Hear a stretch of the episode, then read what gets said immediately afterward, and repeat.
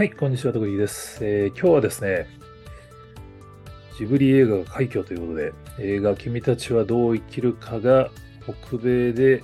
なんと1位スタート。まあ、過去のジブリ映画の記録を全部塗り替えて、首位発進ということで、まあ、おめでとうございます。いやー、ちょっとね、しみじみしますよね。なんか、すごいみたいですからね。ちょっとその後どうなってるか僕も追ってないですけど、北米の興行で首位。売上は1300万ドル。全米での興行首位は宮崎監督作品としては初めてっていう。まあ、ジブリ作品としても北米の上映席としては過去最高の成績で、今結構海外でも賞を取りまくってるんですよね。その、ゴールデングローブ賞にもノミネートされて、まあ多分受賞は確実だろうと言われてますけれども、まあ面白いなと思うのは、あの、日本だとね、君たちはどう生きるかって、多分最後の最後まであの、詐欺のあの、イラストのポスターだけでプロモーションされてましたけど、アメリカでは当然そういうことではないらしく、そもそも映画のタイトルが The Boy and the Heron なんで、まあヘロンが詐欺なのかな。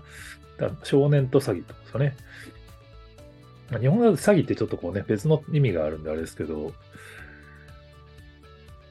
これね、ちゃんと実は YouTube でトレーラーが回ってんですよね。再生回数1000万回近く回ってましたけど、映画のシーン見れるんですよね。これなんかちょっと、しみじみしちゃいますね。なんか日本だと本当その最終的にどこまで解禁したんだろうな。結局 YouTube にトレーラーは上がってないですよね。だから、テレビでも多分作品のシーンって放映されてないと思うんで、映画館以外でこの 君たちはどう生きるかのシーンを僕はそう言われると見てないかもしれないなと思って、ちょっとこの YouTube の動画をしみじみ見ながらちょっと記憶を刺激されてましたけど、アメリカは多分だから普通の映画のプロモーションのアプローチだったんだと思うんですね。事前にティーザーが出て、で、あの、まあ、素材も、日本で画像が解禁されたのが、アメリカ向けに先に画像素材が配られた後だったんで、まあ、そもそもね、映画のタイトルが、君たちはどう生きるかじゃないですし、アメリカでは、あの、普通のジブリ作品として、プロモーションがされてた感じですね。で、象徴的なのが、ファイナルティザーっていう動画が、この配給会社の G キッズのチャンネルに上がってるんですけどもう、そのファイナルティザーなのに、その、ティザーの冒頭は、あの、ラピュタとかトトロとか、ジブリ作品のあのシーンがもう連続でバンバン出てくる動画なんですよね。これ、ちょっと、日本でも流せばいいのになって思っちゃいましたけど、これ、このパターン結構新鮮ですね。なんかジブリ映画の動画が YouTube でそういえば見れないんだよなと思って、アメリカ向けは、その、君たちはどう生きるか、ザ・ボーイ・アン・ザ・ヘロンのプロモーションでジブリ作品の過去作品のダイジェスト動画がファイナルティザーで流れてるんですよね。ナウシカの動画とかも流れるんですよ。まあその、まあ、ジブリ作品のこのキャラ同士がタグをする、抱き合うシーンとか印象的なシーンがまあ立て続けに流れて、ジブリのアニメの動きって本当独特だよなっていうのはちょっとわかる感じになってるんですけど、まあこれで多分映画を見に行こうという人たちを刺激したって話なんですけど、これ結構個人的に面白いなと思ったのが G キッズって多分日本だと皆さん僕もあの昔知らなかったんで初めて知ったんですけど、日本だと、まあ、当然ジブリはジブリでその日テレさんとかこうね、あの、国を挙げてプロモーションしてる感じですけど、当然アメリカでは昔知名度が低かったんで、もともとはディズニーがそのジブリの版権を買って、まあ、プロモーションするはずだったのに、ディズニーはどうも中途半端にしか配給しなかったらしいんですよね。で、G キッズが2011年か12年ぐらいからジブリ作品の配給に関わるようになって、最終的に2017年に北米における配給権をディズニーから引き継いでるんですけど、その G キッズが、えっと、アメリカだと HBO Max 配信サービスに配信権をまあ提供したり、まあ、その流れで